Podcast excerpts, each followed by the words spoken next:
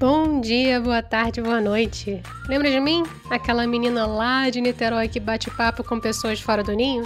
Pois é, sou eu mesma, Paula Freitas, mais conhecida como Paulinha, e este é o Eu Não Sou Daqui.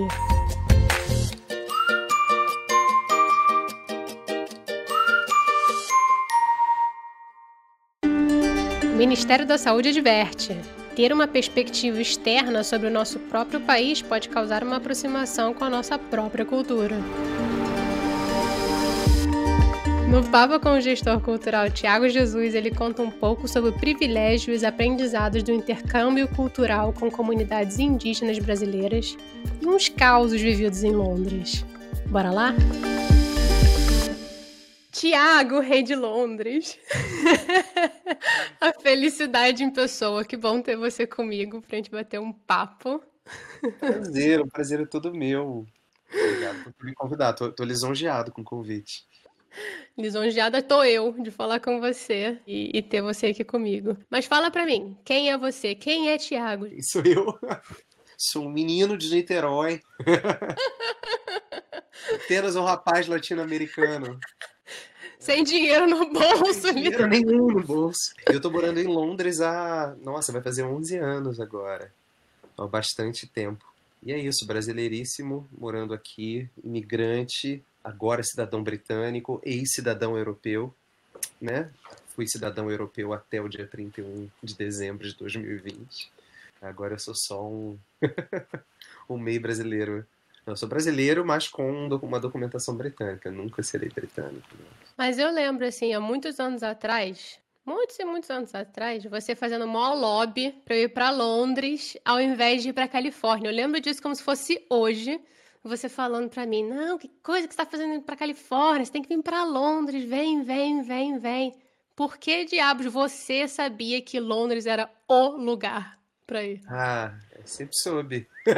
Mentira, eu nunca fui pra Califórnia, eu nunca fui pros Estados Unidos. Eu não sei. Realmente não sei. Eu sempre tive uma paixão por essa cidade, sempre gostei muito daqui. Eu sempre fui uma pessoa bem mais pro lado europeu do que pro lado americano, sabe? De, eu acho, de, de interesse, de paixões, de valores, de...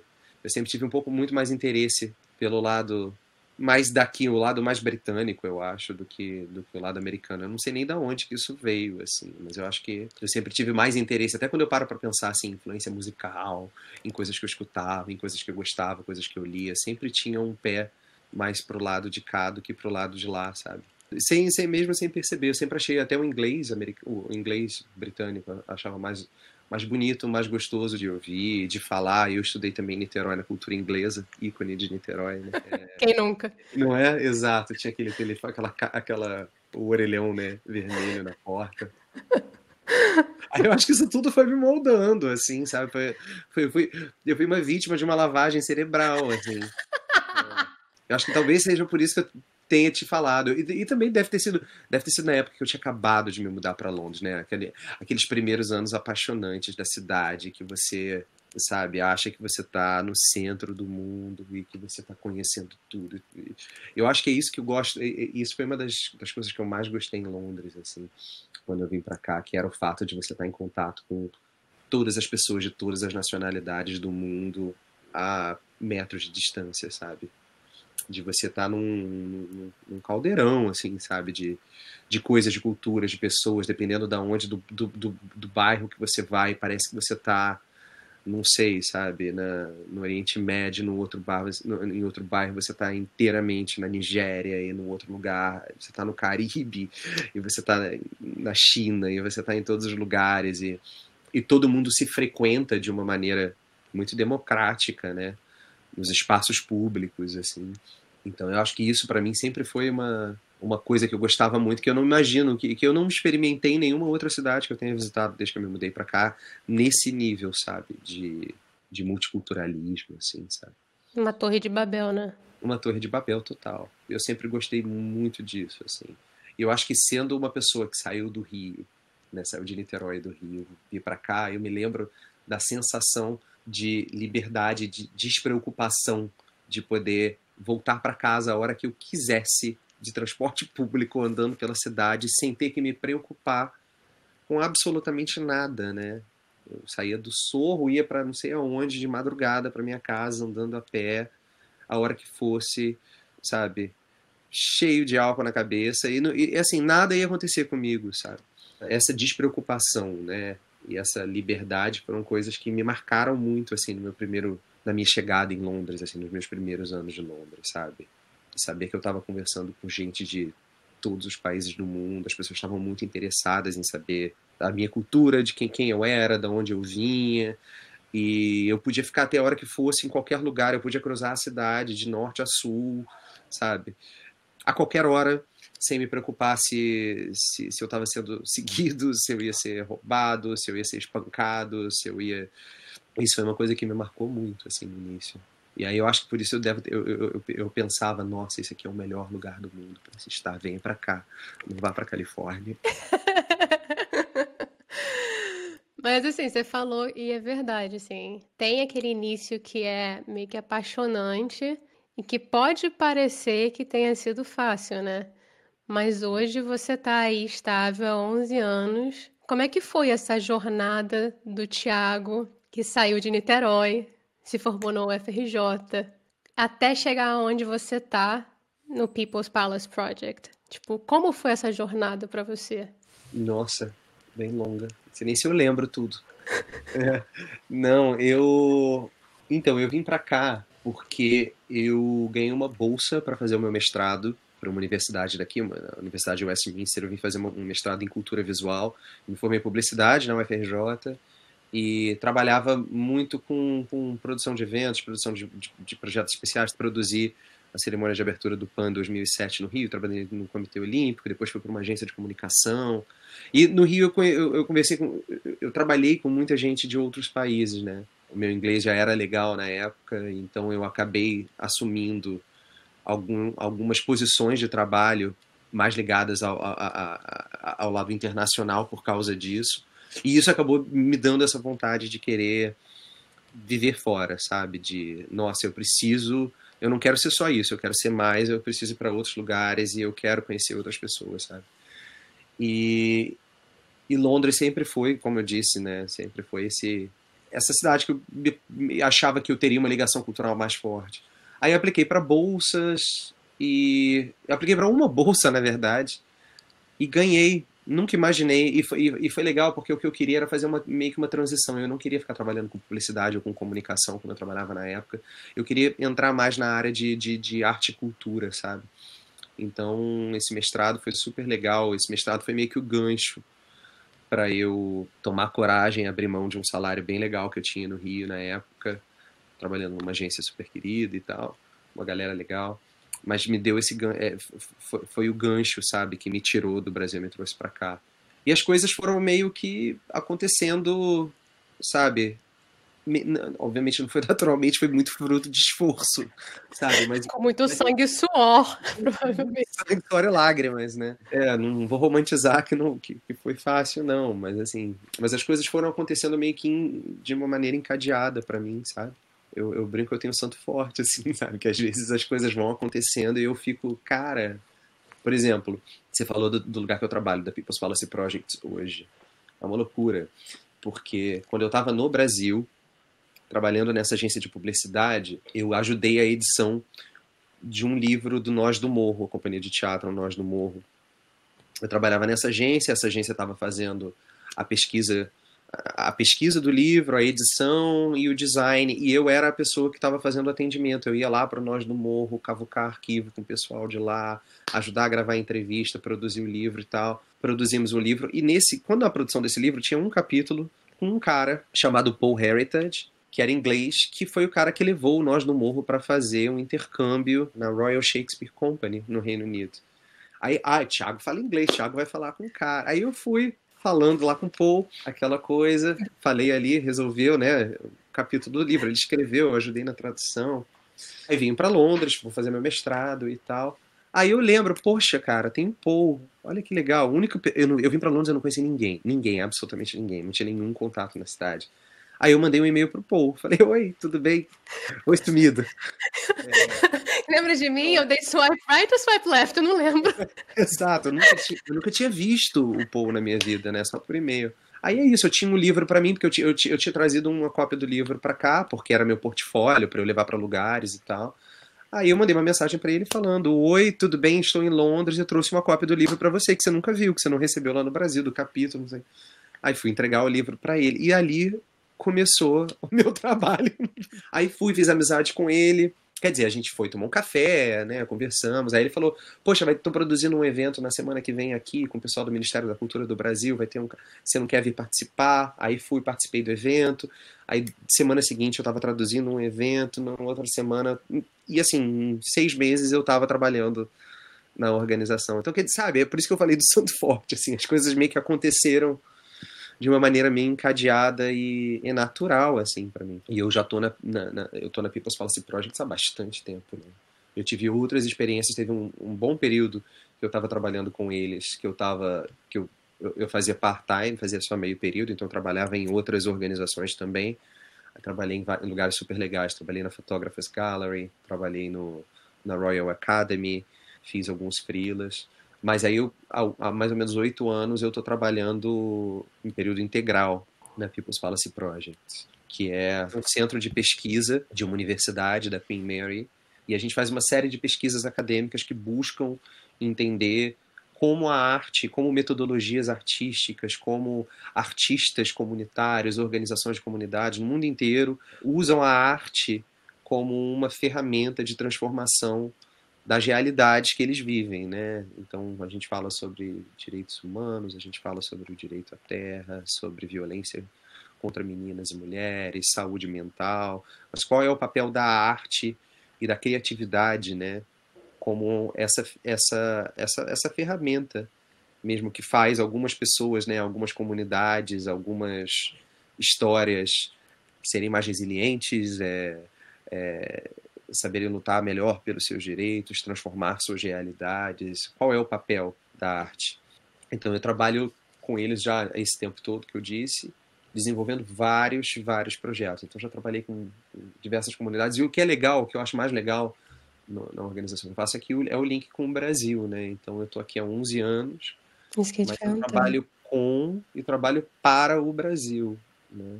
Às vezes eu me sinto mais conectado com o Brasil daqui do que se eu tivesse de repente lá no Rio de Janeiro, em Niterói, sabe?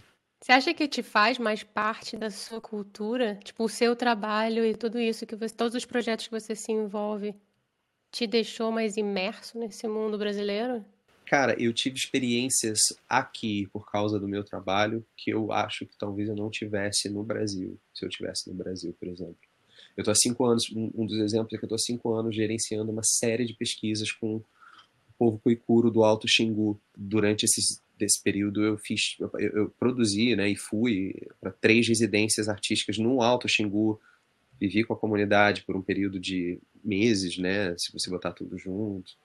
É, tenho contatos muito profundos com todos. A gente se fala todo dia. A gente está trabalhando. A gente trabalha há cinco anos, né, juntos. E o papel é exatamente pensar como é que essa comunidade, como é que é, essa cultura que está sob risco de desaparecer por milhões de problemas que a gente sabe, mudanças climáticas, governo, é. saúde, pandemia, etc. Como é que essa comunidade, como é que a gente pode usar tecnologias artísticas, tecnologias digitais para tentar de algum, para ajudar essa comunidade a documentar suas histórias, a, a, a, ter uma plataforma de visibilidade para falar sobre os seus problemas, a se autorrepresentar ao invés de esperar que, ao, ao invés de que outras pessoas de fora agem presente. Então é, é um tipo de contato, eu acho que é um tipo de conexão que se eu tivesse no Brasil, se estivesse no Rio, talvez eu não tivesse tido, sabe? Então é muito engraçado pensar nisso, né? Quando eu vejo, converso com os meus amigos do, Brasil, você fala, cara, você conhece algum indígena? E as pessoas falam, poxa, muito pouco, tive poucas relações. E eu hoje tenho uma relação profunda, e sei lá, 50% do meu trabalho é realmente lidando diretamente com os povos do Xingu e, e, e criando uma plataforma de visibilidade para essas comunidades poderem criar conexões com outros artistas, com outros pensadores, com outros acadêmicos, com financiadores, etc., para que a gente possa, de alguma maneira, servir para que eles possam continuar mantendo as suas maneiras de vida tradicionais, né? Enfim, documentar a, a cultura dos seus anciões que estão desaparecendo, é, pleitear mudanças na maneira como eles, enfim, são tratados pelo governo durante a pandemia agora, né?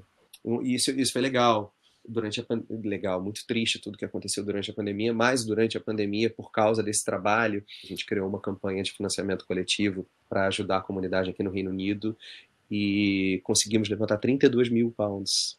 Caraca! Muito dinheiro, é. Então a gente criou uma conexão com uma grande companhia de teatro aqui do Reino Unido que colocou pediu para o Takuman, que é o cineasta indígena dessa comunidade, para criar vídeos para essa campanha. Eles colocaram na, na, no, no, streaming, as peças deles entraram streaming online, eles colocaram a peça, criaram um appeal. A gente conseguiu levantar 32 mil pounds em dois meses, e com esse dinheiro a gente montou um hospital dentro da comunidade, com seis leitos, é, para tratar pacientes é, fazendo oxigenoterapia dentro da comunidade, seis leitos de oxigenoterapia, contratamos um médico, um enfermeiro, toneladas de alimentos, toneladas de, de medicamentos, mais de 8 mil peças de, de EPI. Então, quer dizer, a gente conseguiu de alguma maneira, sabe? É uma coisa que, que, que eu sinto muito orgulho de, de, de, falar sobre isso, porque é uma coisa que aconteceu daqui do Reino Unido. E talvez eu não tivesse esse alcance, sabe? O, o poder de fazer o mesmo se eu tivesse, de repente, no Brasil, por exemplo. É engraçado, porque assim, quando a gente sai, a gente é meio que forçado a sair da nossa bolha. E aí a gente toma um olhar meio externo, né? Da nossa própria sociedade. E eu, e eu, eu ouso quase dizer que a gente fica um pouquinho mais crítico e ao mesmo tempo um pouquinho mais romântico. E no romântico eu acho que a gente tende a valorizar mais o que é nosso, de certa maneira. É. Eu não sei se dizer, se te dizer se é um, um, uma coisa de romantismo, se é uma coisa relacionada à saudade. Eu acho que talvez seja realmente essa coisa do distanciamento, sabe? De você olhar de fora, sabe? Eu acho que quando você consegue olhar de fora, quando você não está tão imerso nos problemas, às vezes você consegue enxergar até de uma maneira mais simples, entendeu? E quando você experimenta, experiencia ou vivencia, vivencia. as coisas, é, parecendo a Luciana Gimenez às vezes, né? Mas quando você é, é, vivencia as coisas de uma maneira é, distante, você começa a refletir sobre por que, que as coisas são assim lá, por que, que as pessoas agem dessa maneira, por que, que a nossa cultura leva a gente a pensar ou agir dessa maneira, por que, que tais grupos ou tais né, comunidades são mais vulnerabilizadas do que outras. É, eu, eu, não sei, acontecer de qualquer maneira como parte do, meu, do nosso desenvolvimento humano ou se é o, o, o quanto que o distanciamento potencializa esse tipo de, de reflexão que a gente tem. Faz total sentido. Faz total sentido. E talvez leve mais para a ação, né? O fato de você ir lá e poder fazer. Você acha que, assim, todo o trabalho que você tem feito com o Brasil, com o Xingu, principalmente porque eu acho que você, tendo vivido lá por meses, isso causou em você algum tipo de mudança no Tiago, no eu Tiago? Ah, com certeza, com certeza é, não só profissionais e, e, pessoais, ou a minha relação com a minha relação comigo mesmo, a, a, é, mudanças em visões de coisas que eu acreditava, e crenças e morais e políticas. É. Nossa, tem muita coisa, inclusive de uma, numa maneira profissional também, né? Por exemplo, eu tô, desde que eu comecei a trabalhar com os indígenas, o meu o meu interesse em questões é, ambientais e, e, e, as pressões relacionadas às mudanças climáticas, eles ficaram muito mais presentes na minha vida. E isso, inclusive, está me levando agora a, a, a, fazer um doutorado sobre, sobre arte e mudanças climáticas. Né? Então, eu acho que, por exemplo, se eu não tivesse desenvolvido essa conexão é, e desenvolvido esse trabalho, talvez a, a, a, minha maneira de pensar não teria levado a questionar esse tipo de coisas que eu, que eu questiono hoje, né? Isso é muito transformador, eu acho. Né?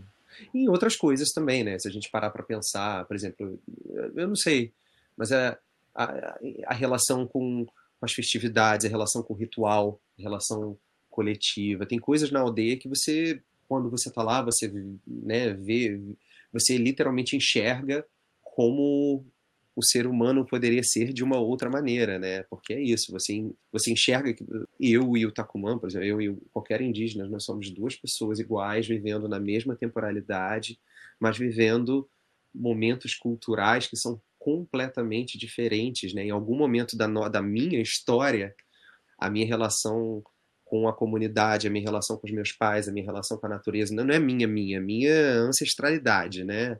Na, no, na nossa vida. Algo, muitas coisas se romperam e fizeram a gente viver numa sociedade muito mais hierárquica, numa sociedade muito é, machista, numa sociedade que subjuga o animal verde, a ecologia que acha que é superior e que tudo está ali para você consumir, destruir, né? A nossa relação com, com, com, o meio ambiente é literalmente uma, uma, uma relação de, de produtização, né? De, de, de exploração ao extremo, né?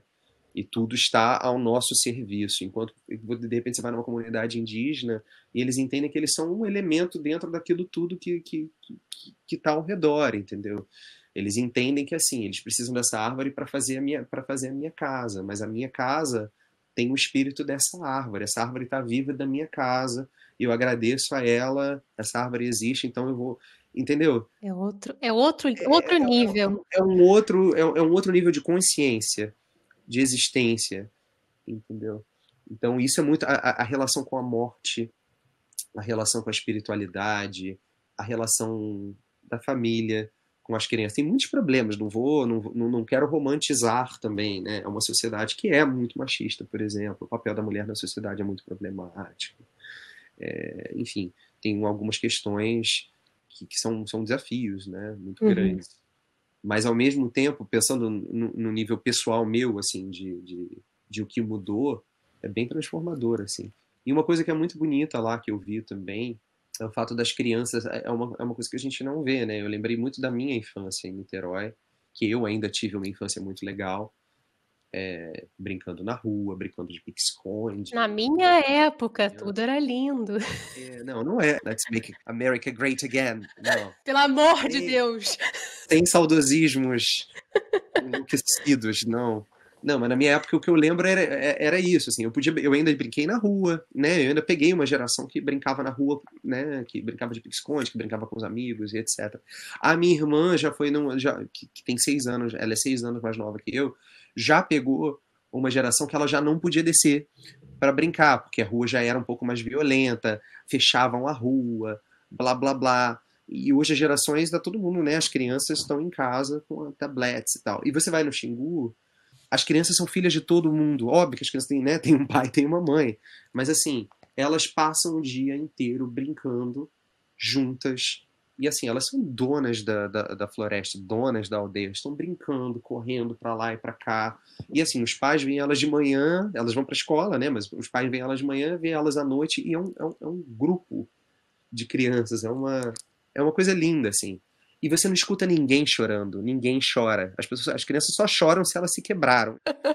É todo mundo brincando, feliz da vida. Não existe essa coisa dos meninos e as meninas, não existe implicância, não existe é, é um bando de, de criança feliz, brincando, correndo, sabe? Cara. E todo mundo toma conta da criança de todo mundo.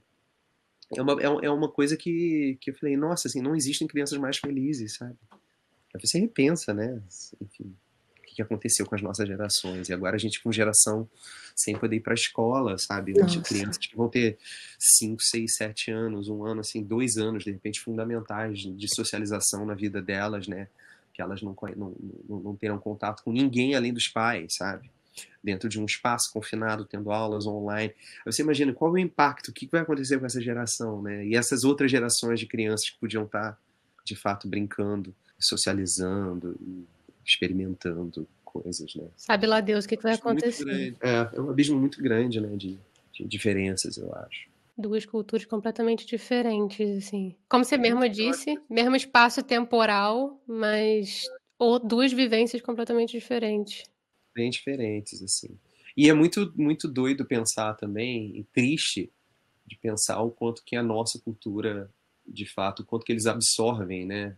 Em, em, em alguns, de algumas maneiras é, é muito positiva a, a apropriação que eles fazem da tecnologia, por exemplo, de alguns costumes, de alguns entendimentos e tal, mas ao mesmo tempo quanto que algumas coisas, alguns conhecimentos milenares, quanto que conhecimento da terra, conhecimento das plantas, conhecimento das histórias, conhecimento das constelações, conhecimento, sabe? Isso tudo está sendo perdido por causa desse encontro, né? Por, e essas comunidades que eu, que eu tive a honra, né, o prazer, o privilégio de, de, de frequentar e trabalhar, elas são comunidades que elas estão num nível de de integridade cultural muito alta, sabe? Elas ainda elas, elas têm, elas falam as línguas, sabe? O português não é a língua falada da comunidade, é a segunda língua que só os jovens os jovens conseguem falar. Eles mantêm suas casas tradicionais, seus rituais, pescam, né? E, e isso já é uma isso são comunidades já é raro, né? Dentro das comunidades indígenas no país, né? É, acho que a gente tem muita responsabilidade, sabe? com os povos originários. A gente precisa ter muita responsabilidade, assim. Acho que a verdade é que a gente, num nível geral, e eu falo por, por mim mesma, a gente conhece muito pouco. Eu acho que a gente tinha um dever de conhecer muito mais, né? Paula, você, você, você nasceu em Niterói também? Sou niteroense. Niteroense também. Nós fomos fundados por Araribóia, não esqueça. O homem que está lá, a estátua dele, em frente às barcas em Niterói. Falando nisso, que eu pegava barca todo dia, eu tava lá, o Araribóia. A gente tem uma pedra na frente da praia de Caraí, tem duas pedras, na verdade, enormes. Uma é a pedra do Índio e a outra é a pedra de Itapuca. Itapuca. O Itapuca é um nome indígena, mas a pedra do Índio é porque parece um índio, né? É. E Niterói é, é, é, é, é um nome indígena, né? Olha lá, você vai ensinar pra gente o que, que é Niterói? Não, eu não sei, eu não sei. Eu acho que em Tupi, eu acho que é, é, água escondida. Eu acho que é isso mesmo. É, mas então isso, isso tudo são, são, são coisas que a gente precisa resgatar, sabe? A gente não pode deixar morrer. A gente vai deixando outras culturas assim, comerem, comerem, comerem da gente. A gente, às vezes é importante dar uma. Ah, olha aqui. É esse imperialismo aí querendo engolir a gente e a gente acaba achando que nossa cultura é inferior, a gente acaba consumindo coisas que não são nossas, a gente não lê literatura brasileira. Enfim, tudo isso, né? Mas vou te perguntar, voltando para a sua. Eu queria ficar horas falando sobre o Xingu, porque eu, particularmente, sou extremamente curiosa. Mas voltando para Londres, porque senão a gente vai ficar aqui horas. Eu queria saber, assim, são 11, mais de 11 anos de Londres. Teve algum caos ou alguma gafe memorável que você pagou nesta vida? Ou gafes ou causos? Olha, tiveram várias, muitas que não são é, mencionáveis aqui, a grande maioria. Poxa! Não. Mas eu lembro do meu primeiro dia de Londres, que foi, foi, foi engraçado isso, na verdade. Porque não é de Londres de fato, mas assim, é, do, é, é, é, dessa transição, né, de sair de casa e, e, se aventurar no país fora. Que aí eu me lembro que eu, eu arrumando minha mala, a minha mãe, eu tinha duas malas, eu trouxe duas malas gigantescas, assim. E tava, eu, eu me mudei no dia, eu saí do Brasil no dia 1 de janeiro de 2009. Tava um calor infernal no Rio de Janeiro e Londres era, né, um inverno absurdo. Aí então a minha mãe estava muito preocupada. Com isso ela falou: Tiago, eu vou fazer duas malas, nas duas, coloca as duas malas separadas, coloca, tô colocando os dois casacos aqui, ó, luva, não sei o que, nas duas malas. Porque se você perder uma, se uma extraviar, você tem a outra. É, mãe, né? É. Olha, ai que bom, ótima ideia. Aí fomos, né? Peguei o aeroporto, aí chora, aquelas coisas todas. Quando, aí quando eu chego, aí o avião tinha uma escala, eu vim de Ibéria, então ele tinha uma escala em Madrid ou Barcelona, não lembro. Depois ele chegava em Londres. Quando eu chego em Londres, as duas malas tinham sido extraviadas. As malas todas do voo tinham sido tiradas em Madrid ou Barcelona, sei lá. E eu fiquei, e eu, eu falei, cara, não é possível. Eu fiquei na fila tentando resolver quando vai chegar, não sei o quê. E eu desesperado, eu não tinha nada. Eu não, eu tava aí como as duas, os dois casacos estavam na mala, na minha mochilinha de mão tinha assim, minha câmera fotográfica, é, meu laptop, meu livro. Você não tinha nenhum casaco? Nada, Paulo, porque tava tudo na mala. É, eu já, né? Tô com duas malas com dois casacos. Se uma sumir, eu não, minha, ela não contou que as duas iam ser extraviadas. E eu fiquei até muito tarde no aeroporto tentando resolver, porque era isso, segura que as malas vão chegar, e a galera foi ficando. Então quando eu saí de Heathrow, é, era tipo 11 da noite, sabe? Então eu peguei o. Aí tava um frio assim, abominável Homem das Neves. É, eu, eu tava de, de, sabe, pulloverzinho só. Não tinha as malas. Você tava preparado pro, pro frio carioca. E eu, aí eu peguei o metrô. Eu, eu peguei, tipo assim, o último metrô, sabe? Eu peguei o último metrô. Pô, deu sorte. Aí, é, não, mas foi meio que avisado. Vai, vai, porque vocês têm que pegar o metrô. Aí a galera toda foi correndo. Aí peguei o metrô. Cara, e quando eu cheguei, eu me lembro que eu tinha alugado um albergue, um quarto no albergue em Notting Hill. Aí eu desci. Quando eu desci em Notting Hill já era tipo meia-noite e meia. Aí desci aquele frio até chegar. Eu cheguei no albergue. Quando eu cheguei lá, o albergue tava fechado, porque tinha um curfew. Eles fechavam meia-noite. Aí, batendo na porta, abriram a porta para mim. Eu falei. Ah, tinha uma alma lá dentro. Ah, tinham almas dentro do albergue, mas assim, tinha um negócio de que. que era aquilo. Eu fui num, num negócio que era. Eu aluguei um albergue barato, era um albergue religioso, sabe? Católico. Amém. eu sou muito cristão. Aí tinha um curfew no negócio, ele fechava às 11 horas da noite, eu não fazia a menor ideia. Aí me atenderam, aí eu falei: Olha, eu tô sem nada, eu preciso ir pro meu quarto. Ela me deu a chave do quarto, eu falei: você tem uma toalha? Porque eu não, não trouxe nada. Ela falou: A gente não tem. A, a, essas coisas só abrem amanhã às 8 horas da manhã, eu não tenho acesso. Aí eu subi pro meu quarto, eu tinha alugado um quarto privado, né, individual. Eu me lembro quando eu cheguei no quarto, aí eu abri o computador para fazer um Skype com a minha mãe. Eu tava muito, muito, muito pé da vida, assim, sabe? Aí eu tava assim, eu fiz a pior desse aqui que está acontecendo. Pior escolha da minha vida, por que eu fiz isso? Abri mão do meu emprego, abri mão do... Drama! Drama, drama. Aí eu tava assim, ah! Aí minha mãe chorava. Tadinha! Aí olha que loucura. Aí fui, fiz meu, meu, meu escândalo falando alto no, no, Skype, puto da vida, não sei o quê. Aí desligo a ligação. Não, eu, não tinha, eu não podia nem tomar banho da viagem, porque eu não tinha toalha. Eu não tinha nada além da roupa do meu da minha, da minha roupa do corpo, né? Aí acaba a ligação, desligo o celular, bate, bate a porta do albergue. Tum, tum, tum. Aí eu abro a porta. Aí aparece um cara. Oi, eu também sou brasileiro. Eu tava tentando dormir, mas eu ouvi você falando com a sua mãe. Você falou um pouquinho alto. É, eu tenho a toalha extra. Ai, que Aí ele me amor. uma toalha extra e uma roupa, um pijaminha, pra eu dormir pra trocar de roupa. Que pessoa abençoada. Um anjo, um anjo. Teu santo é forte, tá Foi. vendo? Voltando pro teu santo. Aí tomei meu banho. Aí no dia seguinte fui.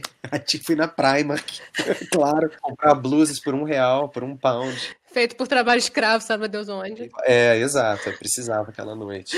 Aí, aí comprei, eu fui comprar, aí eu saí de casa, bom, fui naquela, na- morrendo de frio até a Primark, comprei um casaco, comprei roupa, e minha mala só foi chegar depois, mas assim, uma alma brasileira me salvou, não sei o nome dele, mas não lembro, sabe, aquela coisa que você salva um número.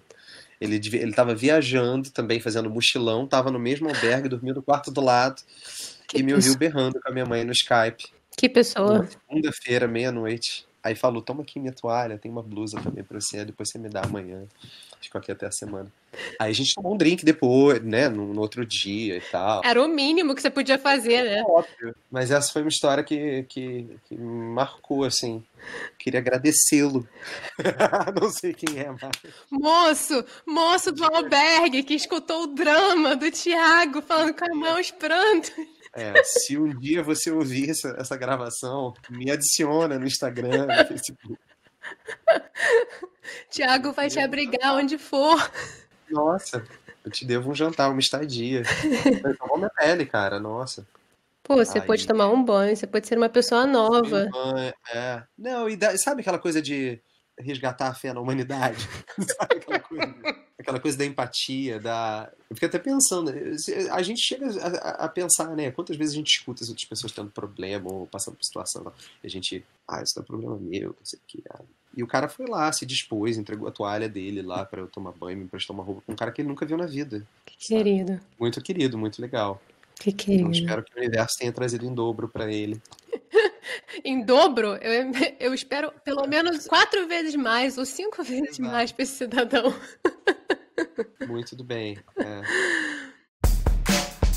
Bom, agora que escutamos o seu caso e o seu drama no primeiro dia londrino, vamos para o momento bate-volta, ou também chamado de momento Marília Gabriela.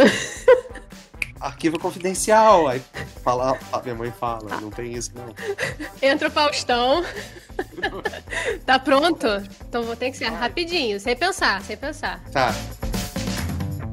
Um músico inglês. David Bowie. Monarquia ou república? República. Democracia, sempre. Um abraço. Um abraço apertado. Uma pessoa amada. Minha mãe. Fish and chips ou frango ao curry? Ai, feijoada. Uma música brasileira. Ah, reconvexo. Um cheiro. Cheiro, cheiro. Nossa, tanto cheiro. Deixa eu pensar. Eu cheiro de chuva. Cheiro de calma. Cheiro de chuva, cheiro de calma. É, cheiro de chuva, eu gosto. Pra terminar, com muito amor e carinho, tem alguma coisa que tem te feito feliz, que você quer indicar, que você quer dedicar às pessoas com um laço de fita em cima? Ah, muita coisa me faz feliz, né? Nossa. Nada me faz feliz, mais feliz que encontrar os amigos e, né, e viver. Mas isso é uma coisa que a gente não pode fazer agora. Então, não façam. Respeitem. Não pensem só em vocês. Pensem, pensem nas outras pessoas, né?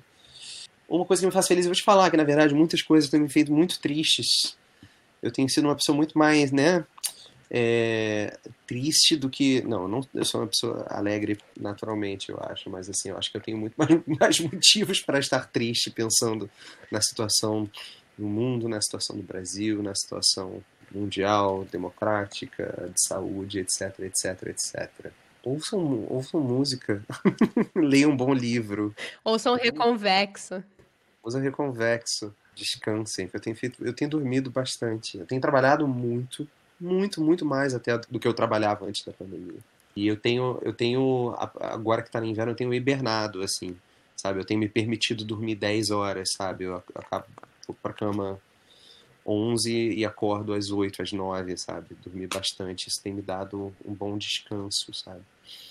Que eu acho que a gente, apesar da gente estar fazendo menos com o nosso corpo, né, do lado de fora, eu acho que o desgaste físico. Mental. Não, não físico, perdão. Mental é muito grande. Eu acho que às vezes a gente não, não percebe isso. Total é, verdade. Durmam, se alimentem bem, tenham paciência, conversem com seus amigos online, leiam um bom livro. Meditem. Meditem. Meditar é uma coisa que eu nunca fiz, mas eu preciso fazer, tá na minha resolução do ano novo.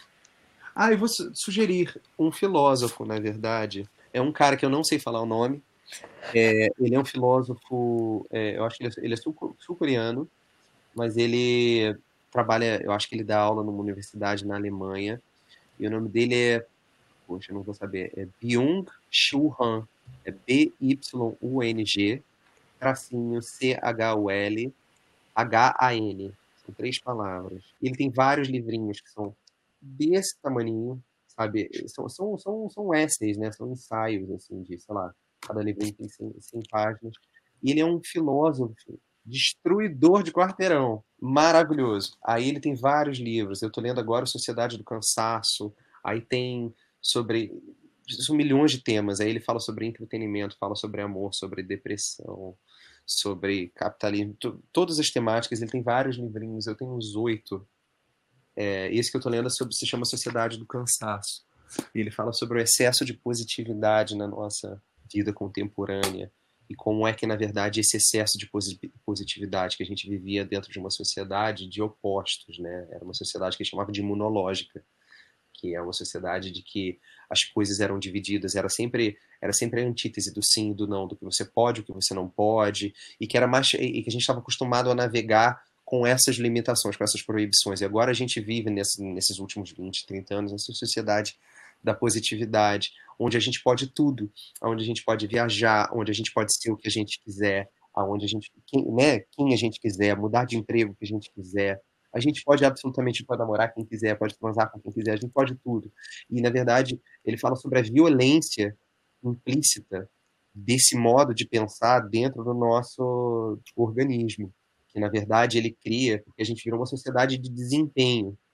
Então, tudo é possível e a gente, e, e a gente não consegue alcançar o desempenho que a gente coloca. Então, na verdade, gera uma, uma, uma, uma, uma, geração inteira de pessoas que sofrem de depressão, de distúrbios alimentares, de distúrbios de hiperatividade. Então, é um cara é, é super interessante. Esse, esse é do livro Sociedade do Cansaço, que eu estou lendo agora, mas tem outros. É uma dica interessante. Às vezes é meio fora da casinha, às vezes você lê e fala, o que tá falando aqui? Não dá pra entender nada. Mas, mas sempre tem uma sacada genial, completamente vira, muda sua percepção de cabeça para baixo e, e, e, é tão atual. É que a gente está vivendo numa sociedade de coach, né? Onde é, tudo é possível. Tudo é tipo, possível, exato. Acredite nos seus sonhos. E se você não, não deu certo é porque você não acreditou, que você não fez o bastante.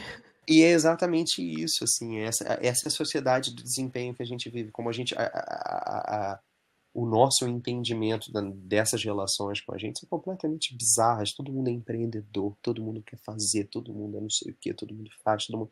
Ninguém tem tempo para nada, para descansar, para dormir, para. A gente precisa ter tempo pro tédio, sabe?